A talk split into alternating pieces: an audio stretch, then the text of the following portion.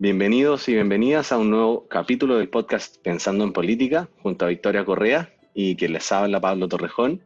En el podcast de hoy nos interesa hablar sobre descentralización en los, procesos electorales venideros, abarcando una, concepción histórica, además de la importancia de las regiones en la, reactivación económica y también en la, actualidad que, política que vivimos.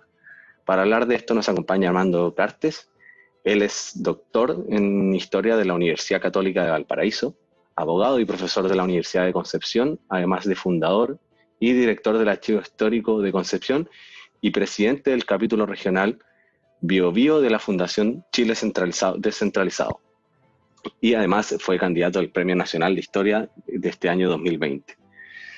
Eh, muchas gracias Armando por estar con nosotros, por haber aceptado esta invitación a conversar junto a nosotros empezando en política. Bienvenido. Muchas gracias, Pablo, por la invitación. Bueno, nos gustaría comenzar como nosotros eh, lo hacemos por lo general dentro de los capítulos de Pensando en Política, donde aclaramos ciertos conceptos y nos gustaría que nos ayudara a entender qué entendemos por descentralización y también por desconcentración, que quizás muchas veces se confunden estos conceptos y por qué, por qué es importante entender esta diferencia y cómo, cómo quizá ha ido evolucionando en los últimos años en Chile. Bueno, los conceptos evolucionan en el tiempo y hay muchas definiciones, pero básicamente lo que aspiramos nosotros es a la descentralización, porque eso implica que realmente se transfieran competencias y recursos a entes regionales con personalidad jurídica, con patrimonio propio, que la ejerzan por sí mismos, con su autoridad. La concentración, en cambio, es más bien una delegación de funciones del titular central a, algún otro jerárquicamente dependiente a nivel eh, regional y por lo tanto no cumple realmente la función de descentralizar el poder en la práctica, los estados que, lo que tienen son dos cosas. Primero, hay unidades que se desconcentran, por ejemplo, relaciones exteriores o ministerio interior, que no pueden realmente transferirse a las regiones, y otras, en cambio, que pueden tener procesos más profundos de transferencia de recursos, y eso sí que se descentralizan. Así que por eso las dos modalidades siempre conviven y dependerá del tipo de función, pero en el fondo, en el largo plazo, el país tiene que tender hacia lo primero, porque de hecho hasta hoy día la Constitución dice que Chile es un país unitario, descentralizado, así que ese es un mandato constitucional que debemos cumplir si queremos tener un país con más igualdad de oportunidades. Y en, el, en, en cuanto al concepto histórico de, descentralización, ¿cómo ha sido esto? Eh, ¿Cómo ha sido esto durante los últimos 100 años, por ejemplo, en Chile? ¿Ha sido siempre Chile centralizado como lo, como lo, lo conocemos hoy en día? O, ha tenido distintos matices durante la historia? Yo creo que tiene sentido una mirada rápida, sobre todo el Chile republicano, que nace hace justo 200 años. Cuando Chile nació, la verdad era bastante descentralizado porque había tres provincias muy autónomas, Coquimbo, Santiago, Concepción, que tenían muy poca comunicación entre sí, que tenían sus intendentes, que tenían sus cabildos con mucho poder local o regional, que tenían vocaciones productivas distintas, y el Estado central no tenía realmente una densidad, una penetración, una presencia importante. Por tanto, de hecho, por todos los siglos coloniales, Chile ha tenido tres grandes provincias descentralizadas. En la independencia, cuando se quiso hacer un nuevo Estado, hubo que formar un gobierno, y esos gobiernos fueron colegiados, o sea, como juntas de gobierno, como triunviratos, en que había un representante por cada provincia, y así se gobernó la Patria Vieja, y con asambleas provinciales durante los primeros años de Chile republicano pero después el Chile centralizado que conocemos surge en realidad durante el siglo XIX, cuando se eliminan las asambleas provinciales, cuando los intendentes pasan a ser designados por el presidente de la República, cuando se definen los cabildos, cuando se dicta la Carta del 33, que fue muy centralizada, y poco a poco, no solamente en lo político, también en la economía, en lo social, en la red caminera, las comunicaciones, se va instalando esta idea de un Chile único, falsamente homogéneo y muy centralizado, y, y justamente la idea de nación chilena con una estrella única en la, bandera, que antes teníamos tres estrellas en el escudo por los 30 años de Chile, va entrando esta idea de un Chile que, se gobierna desde el centro, que se proyecta desde el centro y en que las regiones van repitiendo lo que el, el, centro propone sin, sin, tener una identidad propia, ahogando su propia diversidad, que es una riqueza del país. Así llegamos a fines del siglo XIX. El siglo XX esto no cambia demasiado. Cuando se dicta la Carta del 25, se, se recrean nuevamente las asambleas provinciales, pero la verdad es que nunca llegan a operar porque nunca se dicta la ley para darle, eh, digamos, vigencia. Así que eh, Chile del siglo XX es un país muy centralizado. Se crean una serie de provincias en la Carta del 25, pero son tantas que no tienen capacidad de financiar o, sostener gobiernos propios, regionales, provinciales, y por lo tanto el centralismo del país se agudiza todavía más en el siglo XX. Además, los temas del siglo XX no fueron estos, fueron los temas de la propiedad, de los medios de producción, la división ideológica, derecha-izquierda, todo el tema, ¿no cierto?, del marxismo, del rol del Estado de la economía, y el centralismo no fue un tema de fondo.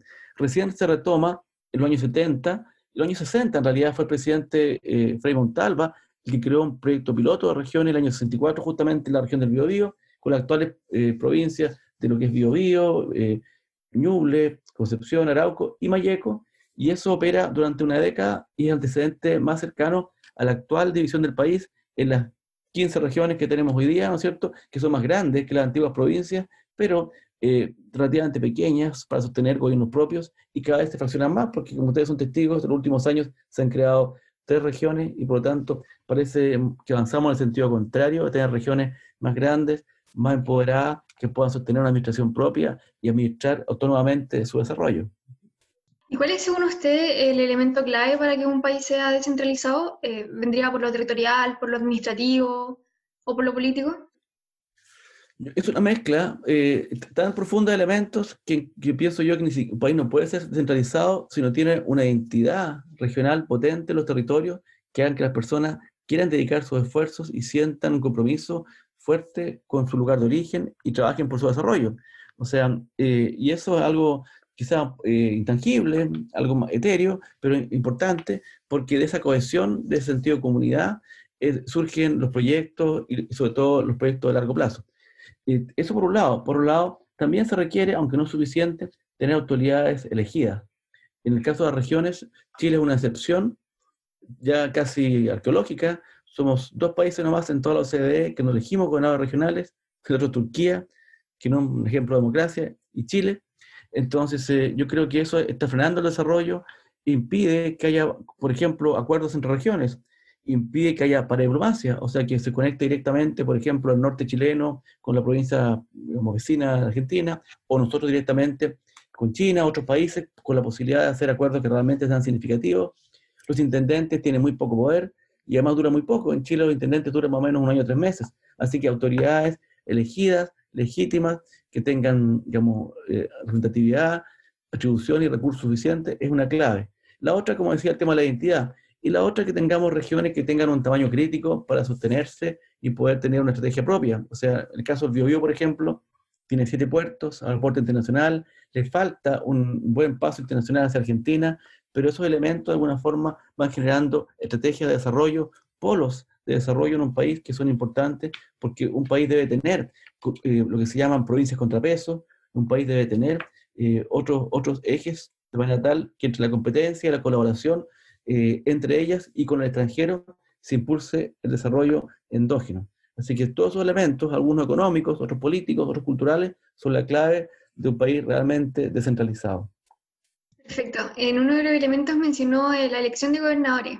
Y el 2017 se aprobó la ley 20.990 que en el fondo permite la elección de gobernadores. ¿Nos podría explicar a grandes rasgos en qué consiste? Bueno, es una, aspiración antigua. Recordemos que una de las deudas, entre comillas, de la democracia chilena cuando se recupera el año 90, aparte de los pueblos indígenas y tantos otros elementos, era el tema regional. El año 91 eh, se crearon los gobiernos regionales, integrados por el intendente y por el consejo regional, que de gobierno no tenía mucho porque el gobernador, el, llamado intendente, era designado, el consejo era elegido indirectamente por los, por los eh, concejales de las comunas y por lo tanto no, no por la ciudadanía, por lo tanto no, no gobernaba, porque gobernar significa tomar decisiones. Hubo varios proyectos, todos los gobiernos desde el 90 hasta hoy se comprometieron a, a profundizar esta democracia regional y algo se ha avanzado se logró el 2009 elegir directamente a los consejeros regionales, se logró elegir un presidente del Consejo Regional y la tan ansiada elección de gobernador regional se postergó indefinidamente hasta que finalmente se aprobó el año 2017. Ahora uno escucha todos los días intentos de postergarla nuevamente con distintas excusas, que la ley es mala, que las facultades son insuficientes, que el COVID, que el gasto, que lo que sea, y, pero pareciera que ahora sí vamos a tener finalmente elecciones y la elección de gobernadores no es el fin de un camino, más bien el comienzo de una, nueva etapa, de un nuevo ciclo de la política chilena, donde eh, poco a poco se va creando una política regional de más calidad, más actores que antes se habían marginado, seguramente se van a sumar y van a participar. Los mejores en regiones no estaban gobernando porque sentían que en el fondo no gobernaban, ahora a lo mejor se van a interesar, puede que incluso se creen partidos regionales.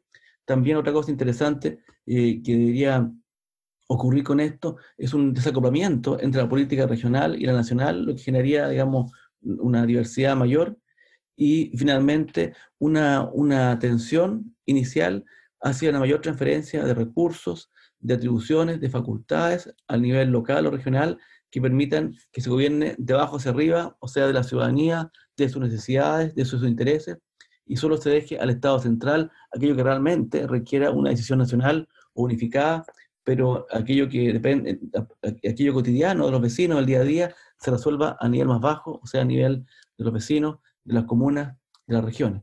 Todo eso es un proceso nuevo, es un cambio cultural profundo que debería empezar a ocurrir y para lo cual es clave que se concrete una vez por todas esta tan postergada elección de gobernadores, que va a ser el próximo año en abril, y ahí entonces vamos a ver eh, una, una nueva etapa de nuestra política. Ahora, no sé cómo esto se cruce con el proceso constituyente, pero la idea es que vayan en paralelo y, este, y este, esta transición regional no se detenga, eh, haya aprobación o rechazo en el pronto plebiscito. Tú mencionabas que, eh, claro, se ha intentado postergar, por así decirlo, esta, esta ley Em, y, por diversas críticas. Quizá y una de esas críticas que se le ha dado es, que quedarían estas, eh, estas eh, atribuciones restringidas o atadas a, aceptación del presidente. ¿Qué piensas sobre esta crítica, si es que la compartes, o, o, qué piensas sobre este problema que se podría generar con este, con esta, con este concepto de las atribuciones que quedarían, que quedarían a la aceptación del presidente? O sea, el centralismo en Chile, a ver, el centralismo en Chile es un partido transversal que no reconoce ni derecha ni izquierda, hay gente centralista en ambos lados del espectro político. Pero a nivel discursivo, nadie defiende el centralismo porque parece que ya se instaló la idea de que un, país más libre, más desarrollado, requiere ser descentralizado. Así que por tanto en eso estaríamos de acuerdo. Ahora, ¿cómo se implementa? Hay diferencias.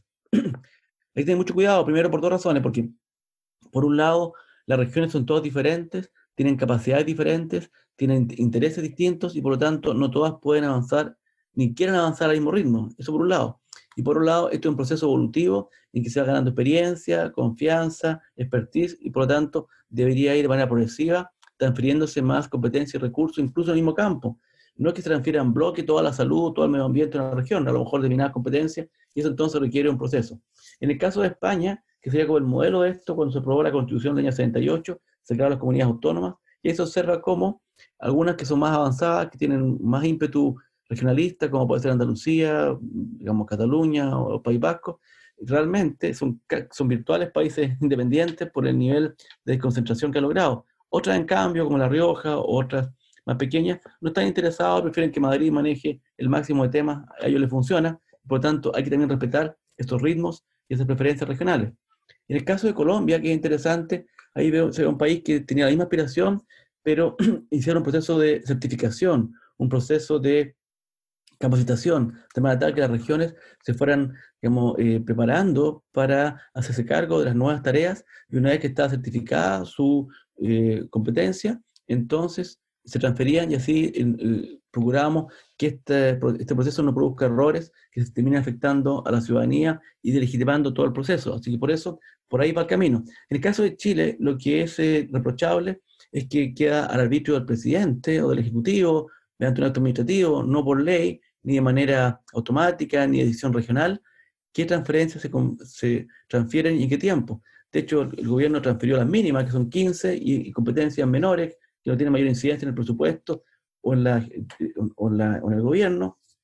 Además, existe en Chile una posibilidad un poco discutible, y es que, el gobierno después de dos años pueda evaluar esto y pueda revertir este proceso y, y el nivel central nuevamente hacerse cargo de aquello que haya transferido. ¿Y qué región seriamente va a desarrollar capacidades para administrar un recurso si finalmente se le, puede ser privado?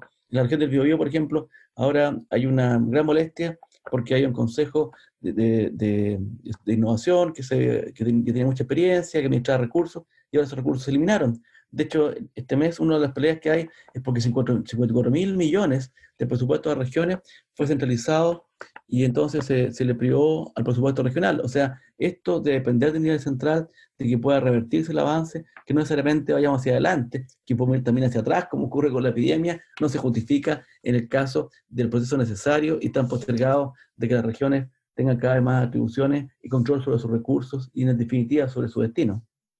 Perfecto. Y el, em, bueno, y a propósito de, esta ley que, que acabas de comentar, que acabamos de comentar, eh, ¿qué opinas del, surgimiento que también habían mencionado de, estos partidos políticos regionales y de estos movimientos regionales? ¿Cómo, ¿Cómo es el escenario para que se generen este tipo de, partidos?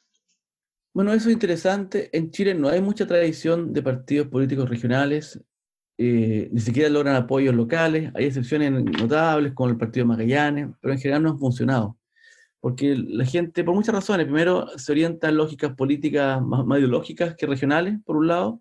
Por un lado, como el poder en Chile está tan centralizado, tiene más sentido estar cerca del gobierno o los partidos políticos nacionales o los líderes políticos nacionales que de las autoridades locales, que todos sabemos que el intendente o el gobernador pueden mañana amanecer defenestrados sin saber por qué. Hace, hace un mes atrás, el gobernador, que todos teníamos la idea de que trabajaba mucho, de repente amaneció despedido y ni él se explica qué fue lo que le ocurrió. Con esa lógica, entonces es muy difícil que se genere una política regional potente y que vaya creciendo en el tiempo. Ahora, si hubiera una política regional más potente, la pregunta es, ¿deberían surgir partidos políticos regionales? Esa es una alternativa, no sé si la más conveniente, porque la idea es que siempre haya un diálogo nacional, haya políticas nacionales y en definitiva tengamos ciertas afinidades y no se generen, digamos, pequeños polos eh, autónomos o, al margen de la política nacional. Pero sí, lo lógico sería que las directivas políticas regionales eligieran a sus candidatos, eligieran a sus representantes, propusieran nombres y no dependieran de la amistad entre el cacique de turno local con el líder nacional y la política en el fondo regional estuviera capturada por, por, por personas ajenas a la región. Esto es muy negativo porque uno lo observa las elecciones de senadores o diputados y otras autoridades que de alguna forma existen y están concebidas para realizar el poder regional, porque supone que son autoridades locales, elegidos por los ciudadanos de un territorio, pero la práctica el candidato ya viene, viene definido desde afuera y su posibilidad de ganar eh, también están definidas externamente. Eso legitima mucho el régimen representativo y hace que nuestro Congreso Nacional y otras instancias eh, eh, de representación política pierdan cierta legitimidad.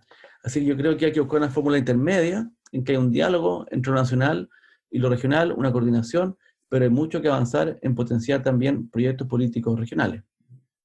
Perfecto.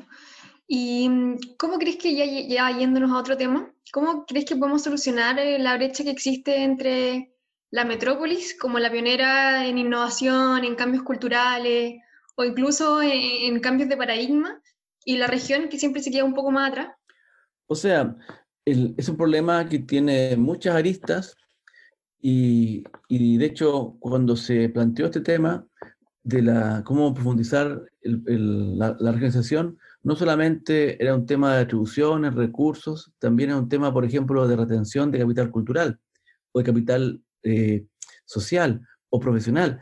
Eh, muchas personas muy competentes que hacen su vida en Santiago, y llegan a altas posiciones, vienen de regiones, porque no encuentran en regiones las oportunidades de desarrollo que esperan. Y, por tanto, hay muchas cosas que hacer. Una es la inversión pública, que con los criterios actuales de asignación, en que la concentración de, población es, eh, muy decisiva, no hay cómo que las regiones puedan tener mayores niveles de inversión. Uno observa, por ejemplo, el gasto monstruoso, que significa el, el, metro de Santiago o el Transantiago. Uno observa el gasto monstruoso en carretera, en conectividad uno observa cómo el Estado instala nuevos eh, servicios, nuevos ministerios, siempre en Santiago. El, Estado puede hacer mucho para dar señales potentes a fin de potenciar las regiones. Y también dentro de la misma administración, uno, uno observa un ejemplo absurdo, por ejemplo, es un ejemplo nomás. El Ministerio de Hacienda tiene 14 pisos y acá tiene 5 funcionarios en una región de 2 millones de habitantes. O sea, el Estado mismo, sin reinventarse, solamente eh, haciendo una cierta racionalidad territorial, podría avanzar mucho para que fuese, eh, digamos, eh, más justo la, asignación de recursos. Y también uno lo observa en una serie de leyes con nombre y apellido que terminan beneficiando instituciones centrales. ¿ah? Hay leyes que benefician a universidades de Santiago, hay leyes que benefician a empresas de Santiago, y por lo tanto, si uno revisara con un sentido de equidad territorial el, aparato público, se pueden tomar muchas medidas importantes eh, que harían una diferencia. Pero el problema en Chile no solamente es público, también en el sector privado uno observa esta concentración que genera eh, problemas y también la empresa privada podrían hacer mucho para, para hacer, incentivar la instalación de sus ejecutivos y de sus empresas en regiones. Eh, y el último tema en esto, en esto es el tema tributario, que hoy día se habla de la devolución de las rentas regionales y la cosa ridícula de que empresas gigantescas que tienen su base de operación en regiones, que producen en regiones, que contaminan en regiones, finalmente no pagan impuestos ni generan mayor valor y, los cargos ejecutivos están todos en la capital, mientras en regiones son los cargos operativos o de, menores rentas. por lo tanto, también el sector privado, el, Estado y las mismas empresas podrían dar señales, tomar decisiones que ayudaran a que Chile avanzara nuevamente a esta idea de una mayor equidad territorial. Desde, desde esa misma perspectiva, y eh, pensando en, una reactivación económica y también viéndolo, ojalá desde un, desde un lado histórico, las, pandemias y las crisis de repente generan eh, eh, movimientos de gente entre que se puede ir a región, a capital o de la capital a región, y esto puede em, significar también oportunidades en términos de emprendimiento o de economía y de la gente para, para generar oportunidades también en regiones eh, o emprendimientos que quieran surgir en regiones. ¿Cómo, cómo este fenómeno se ha dado en la historia de Chile de que, de que, de que la gente opte por ir a regiones a realizar su, su, emprendimiento y si es que en Chile actualmente también podemos ver condiciones deseables para que se, para que se logre eso en los emprendedores. Esto pensando en los emprendedores que, que nos están escuchando. Cada época es distinta eh, y por lo tanto la historia da señales, eh, entrega lecciones, pero en ningún caso puede anticipar el futuro. Hoy día están ocurriendo cosas que antes nunca habían ocurrido una que la más obvia de todas es la conectividad, que permite que realmente personas eh, que están en regiones puedan interactuar, eh, participar, sin necesidad de desplazarse físicamente. Este es un ejemplo, ¿no es cierto? A lo mejor si no existiera la tecnología, no, no podríamos conversar y ustedes solo entrevistarían a gente de Santiago. Lo mismo me ha ocurrido a mí en muchos planos, instituciones que participo, doy conferencias en el extranjero, lamentablemente estoy viajando menos, pero en el fondo eh, se eliminó la distancia y entonces eso permite que, el talento regional pueda expresarse al margen de las limitantes físicas, de los desplazamientos, los viajes, los días perdidos. Así que eso es muy bueno. También eh, cada vez más interesante los emprendimientos que tienen relación con, recursos naturales, con alimentos, producción de alimentos, con turismo, con calidad de vida, y eso está más bien en regiones. Porque hay que recordar que Santiago creció demasiado, se volvió una ciudad tóxica por sus propios habitantes pasó el tamaño crítico en que agradable vivir. Los tacos hacen que vía uno en el barrio alto, barrio bajo, igual eh, pierde demasiado tiempo su vida en desplazarse. Además, es una ciudad totalmente segregada socialmente, lo que es muy negativo y genera mucha tensión. Una ciudad, desde luego, contaminada. Por lo tanto, yo veo mucha gente que tiene deseo de hacer una vida distinta, en un lugar más cercano a la naturaleza, con mayor calidad de vida. Aquí todavía estamos en casa muchos días, digamos.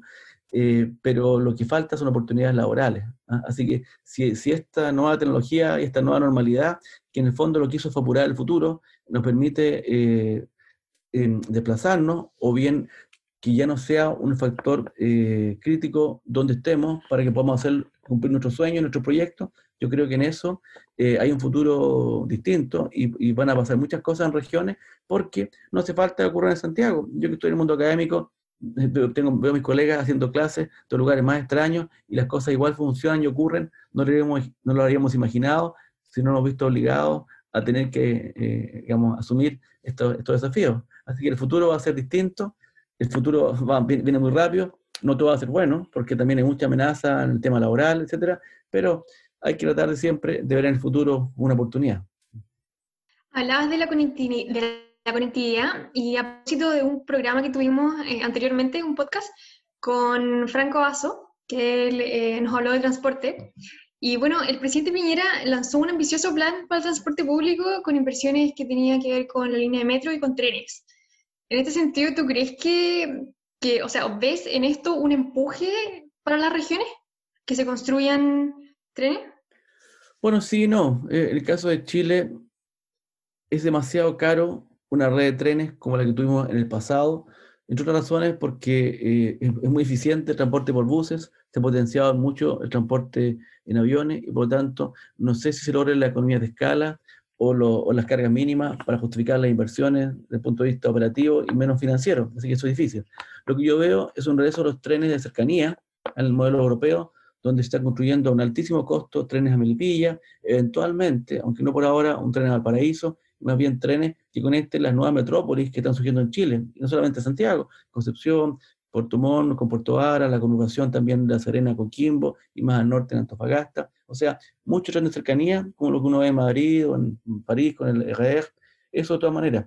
Ahora, trenes de más larga distancia no es fácil, porque en el caso del sur, por ejemplo, siempre se quiere recuperar el tren Chillán-Santiago, y esa es la única inversión que estaría más o menos aprobada, que en el fondo es renovar la vía, pero una ruta que llega a Concepción, que sería como la segunda ciudad de Chile, requiere un nuevo trazado, porque el trazado antiguo, eh, por razones de la geografía del país, la inclinación que hay, etcétera, eh, no, no, da y es muy ineficiente. Entonces, hacer un ferrocarril de acero también tendría un costo enorme y hay que asegurar las cargas que lo justifiquen.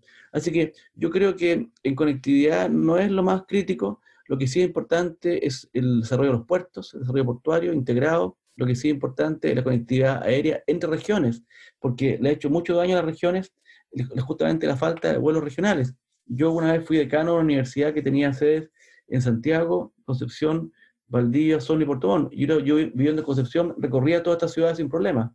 Después de mí, incluso yo era el decano de Santiago, o sea, de Concepción gobernaba la sede de Santiago. Pero después se eliminaron todos los vuelos eh, entre regiones y solo hay que ir a Santiago. Entonces ya, no, no, solamente en el caso de esta universidad, en el caso de cualquier empresa no tiene sentido tener un gerente en regiones por los costos de desplazamiento y finalmente todo termina llevando a que se lleve todo a Santiago. Entonces por eso la conectividad interregional, la conectividad aérea, el, el, también el, cabotaje, que en Chile todavía tiene un espacio de mucho desarrollo, o sea, que podemos trasladar mercancía entre puertos chilenos, lo que nos está ocurriendo hoy día, todo se por camiones, hacerlo en barcos, o sea, hay mucho espacio. Y sobre todo, esto de ser plataforma logística para el comercio con Asia, porque el Océano Pacífico, que solía ser una barrera, hoy día es un camino. nosotros, en la región del Biobío, tenemos un convenio con provincias de China con 60 millones de habitantes, mercados infinitos, todo el comercio del mundo está en el Pacífico, así que más que pasar, pasar por Santiago, operar con Santiago, la idea es que las regiones se conecten directamente con el mundo, que sea la salida de los productos de la vertiente oriental de Sudamérica, de Brasil, de Argentina, hacia este mercado infinito de la PEC. Y en eso entonces tenemos mucho que avanzar en comunicación, en tecnología, en logística, y eso no pasa por el centralismo, eso pasa porque realmente podemos administrar nuestros recursos. Porque si uno va a Estados Unidos, ve cómo el puerto de Nueva York lo administra la ciudad de Nueva York, Ciudad Amberes, es Amberes que tiene la autoridad del puerto local, y nosotros acá, en cambio, tenemos que ir a pedir permiso a Santiago para hacer algo que es obvio, para lo que estamos viviendo acá. Hoy se toman decisiones que no son racionales porque no se conoce el, el, el lugar. Así que por eso el centralismo yo creo que hoy día es una limitación, una barrera, que si se supera, este país podría sacar mucha, este, muchos, eh, muchos talentos y muchas posibilidades que hoy día está frenando esta camisa de fuerza de centralismo que en el siglo XIX se puede justificado en un país distinto, en un país, no sé, que está, en construcción, pero hoy día hay tanta gente educada y tantas posibilidades, ya no tiene sentido que sigamos todos haciendo lo mismo cuando cada cual puede seguir su propio proyecto y cada territorio tiene sus prioridades, tiene su gente y puede decidir. Totalmente de acuerdo. Y ya pasando a actualidad, em, te quería preguntar si es que crees que si el Estado de Chile hubiera estado más descentralizado, hubiera manejado de mejor manera la pandemia. De nuevo la respuesta es sí y no, porque eh, hay eh, hay una serie de, condiciones que requieren justamente las crisis un manejo centralizado. De hecho, exigen incluso estado de excepción, como estado de catástrofe, estado de emergencia, para enfrentarla. Eh, para aprovechar el saber experto, por ejemplo, los científicos, para aplicar políticas uniformes, para administrar racionalmente los recursos, como son las, los ventiladores o los hospitales, con una economía de escala. Eh, se requiere un mando centralizado, información eh, común y mucha autoridad. Pero por otro lado, para aprovechar las capacidades locales, el conocimiento del territorio, la red con la ciudadanía que tienen los municipios, los consultorios, los gobiernos regionales, se requiere también empoderarlos. Y en eso se cometieron errores. Y, y, por lo tanto, yo creo que lo que se requiere no es solamente más poder a las regiones, a las comunas o bien en un Estado centralizado, sino una coordinación adecuada en que cada nivel, el local, el regional, el nacional, aporte lo suyo para un manejo eh, más eficiente de la pandemia. Yo creo que hemos hecho mucho aprendizaje en esta experiencia que es nueva para esta generación, para Chile no es nueva porque hemos tenido muchísimas pandemias a lo largo de la historia y ojalá que eh, aprendamos cosas que sean útiles para la próxima vez evitar errores y con eso salvar más vidas. No, antes de, de, nuestra, de nuestras clásicas preguntas cortas, no me, no me quería ir sin preguntarte respecto al, al plebiscito y obviamente eh, nos gustaría abordarlo desde la perspectiva histórica. Me parece que es difícil encontrar un momento tan importante, pero nos gustaría también esclarificar, un poco eh, cómo, cómo, lo ves tú del peso en una perspectiva histórica y, si es realmente el mecanismo para, para abordar esta descentralización que, que, que estamos conversando hoy en día. Bueno, es, es, un poco raro porque los plebiscitos son importantes para saber directamente lo que piensa la ciudadanía, porque muchas veces algunas personas suplantan a la ciudadanía, dicen representarla y en realidad son minorías vociferantes. Por eso esta posibilidad del voto secreto y que permite que se exprese la conciencia y sentir mayoritario, no como una encuesta, sino como un censo, son importantes.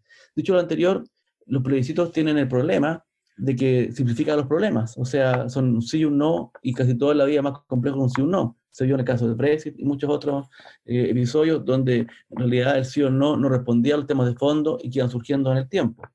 Además, hay mucha posibilidad de manipulación de la información, hoy con las redes sociales, para qué decir, de cuentas falsas, noticias falsas. Entonces, por lo tanto, tampoco es la, panacea en, muchos casos. Eh, además, eh, yo creo mucho en, en el gobierno representativo, en el sentido de que uno elige autoridades no solo para que voten por uno por razones prácticas, sino para que decidan por uno porque tienen más elementos de juicio, más experiencia y por tanto puedan gobernar. No solamente para que ejecuten lo que nosotros como mandatarios o mandantes les, ordenamos. Así que por eso yo creo que el plebiscito es un mecanismo que debe usarse de manera excepcional. Además, muchas buenas ideas, muchos eh, proyectos necesarios no son populares. ¿Quién quisiera un vertedero? ¿Quién quisiera un aeropuerto al lado de su casa y cómo podemos vivir sin vertederos y qué, qué podrían ganar alguna vez un vertedero. Entonces, por eso también es de mucho cuidado que gobernar a veces imponer sacrificios, gobernar a veces pensar a largo plazo, y por eso yo no soy tan partidario de este mecanismo directo. Además, en mi experiencia, porque yo eh, eh participo en las elecciones europeas, tengo nacionalidad francesa, así que voto ahí, eh, generalmente estos plebiscitos se transforman en un, en un juicio de valor sobre el gobierno de turno en el fondo, el gobierno que propone, no, quizá no es el caso de Chile ahora, porque el gobierno quiere ser neutro, pero generalmente ese gobierno popular, la gente sin leer el documento aprueba el plebiscito y si no lo rechaza para decirle que no al gobierno, aunque el proyecto sea bueno. Eso yo lo vi en, con la Constitución Europea, que se rechazó hace 15 años atrás. Entonces, también un juicio sobre el gobierno de turno, porque nadie lee realmente, y menos un documento complejo como una Constitución, y que lo lee no lo entiende. Yo mismo que soy abogado me he dedicado mucho a estos temas, no me siento ni siquiera preparado para hacer una nueva constitución y hay muchos que tienen tanta confianza en sí mismos que piensan que lo pueden hacer sin problema. Yo en eso soy más modesto. Entonces, por lo tanto, el plebiscito me parece a mí algo, eh, una alternativa excepcional, positiva, con todos estos recuerdos. Pero recordemos que el plebiscito que vamos a tener en octubre es simplemente uno de entrada, que abre un proceso que va a durar quizás un par de años y que puede terminar posiblemente en un rechazo final por muchas razones, que cada persona tenga una razón para decir que no, no sé, los evangélicos porque no asegura la libertad religiosa, los, eh, no sé, grupos más de izquierda porque piensan que no asegura bien los derechos sociales, y así cada cual finalmente puede que tengamos un ejercicio inútil, que nos tenga dos años medio paralizados y peleando, y finalmente no logremos cambiar la constitución. Ese es un escenario también posible, por eso eh, en este Chile tan polarizado, tan dividido, lleno de funas, eh, tengo muchas dudas si podemos tener un proceso exitoso. Pero por un lado, hay que tener confianza, Chile está pasando una etapa distinta a su desarrollo, necesita un traje nuevo para esta etapa nueva que está viviendo y, por eso eh, hay que tener fe que van a estar las condiciones, se va a poder conversar y en el caso que a mí me interesa, que es el tema de las regiones, a lo mejor logramos en dos años avanzar lo que no avanzado en 20 ni en 50 y por eso estamos trabajando de la Fundación Chile Centralizado para proponer un capítulo sobre gobierno interior, régimen interior, sobre estructura del Estado, que recoja lo que Chile ya debería hacer porque Chile, así como te mencionaba antes, es uno de los países más atrasados en estos temas de toda la OCDE, en, en, en elección de gobernadores, en gasto público asignado a nivel regional o local, en distribución y recursos administrados regionalmente, es decir, es la oportunidad que nos pongamos al día como país, así que en eso yo tengo una esperanza también con este proceso que ahora se está anunciando y que en octubre se concretará con este plebiscito.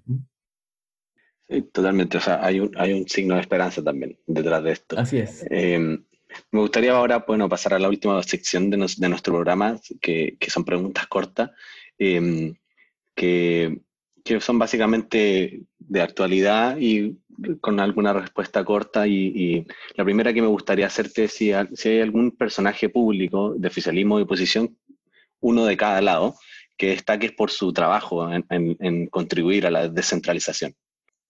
Eh, bueno, cuando uno nombra personaje es complicado porque cada persona tiene muchas dimensiones, pero yo veo que a ambos lados hay políticos muy comprometidos. O sea, por ejemplo, veo que Francisco Chaguán por un lado, y por otro lado el senador eh, Guillé, eh, han sido consecuentemente regionalistas, eh, aunque uno pueda no compartir todas sus políticas, pero ellos sí que han empujado la agenda regional y han impedido que se frustre justamente estas elecciones regionales de gobernadores que están eh, a puertas. Así que a ellos yo lo destacaría por su vocación regionalista sincera.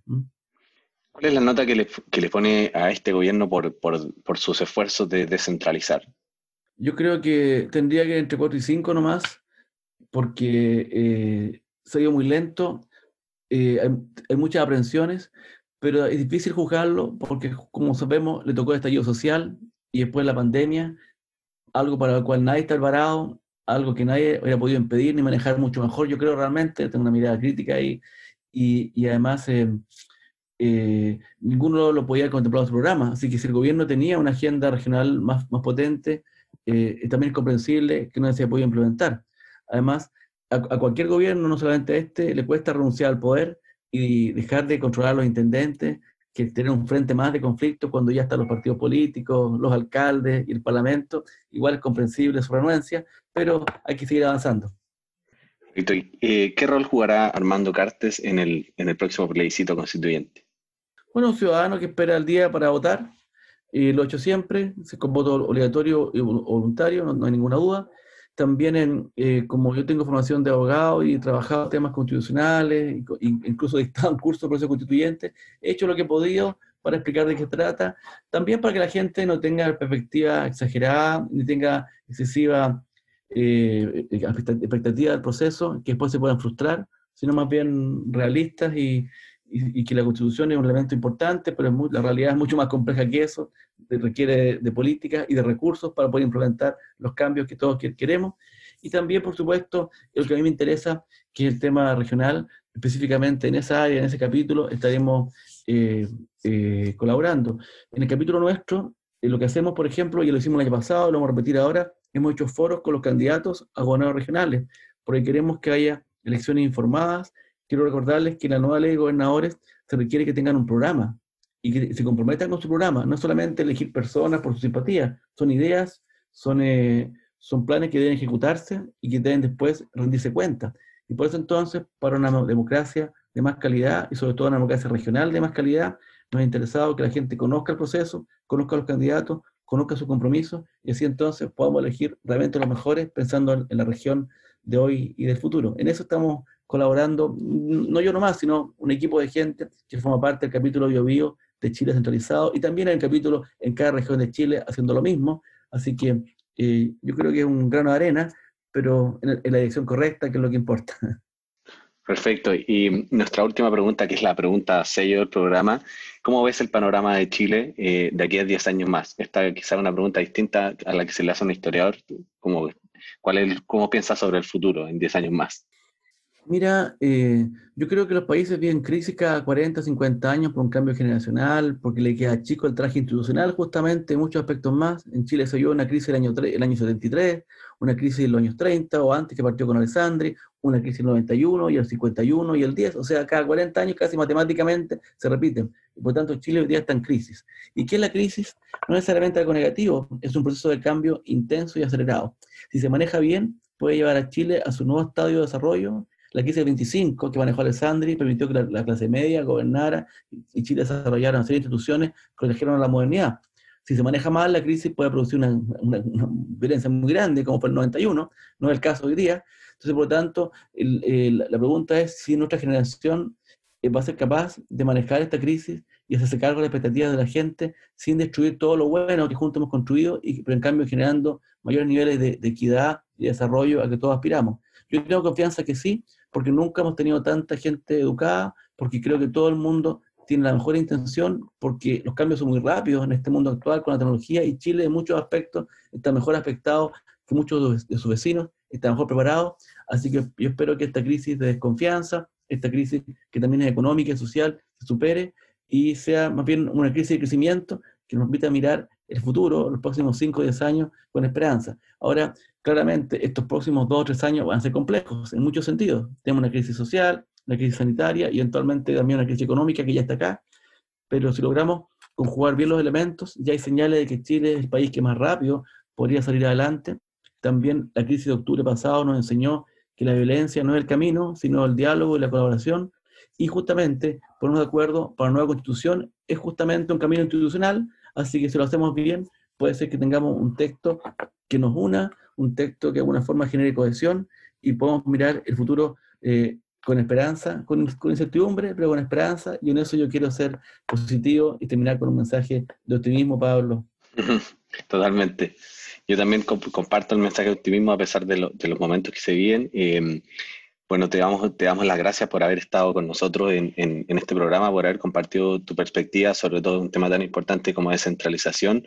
Y muchas gracias por haber aceptado nuevamente la, la invitación a conversar con nosotros y también dejamos la, la invitación a, visitar nuestras redes sociales, también de la SED, con quien hacemos esta, este, este podcast. Y, de nuevo, muchas gracias por haber conversado con nosotros y por haber dado esa perspectiva respecto a un tema tan importante como la descentralización. Muchas gracias. No, muchas gracias a ustedes por la oportunidad, por el espacio, por interesarse en los temas que yo creo que son temas de Chile, no solamente las regiones, porque ningún país ha logrado ser desarrollado siendo centralizado por simplemente una camisa de fuerza que le impide crecer y liberar su energía y su talento que está repartido.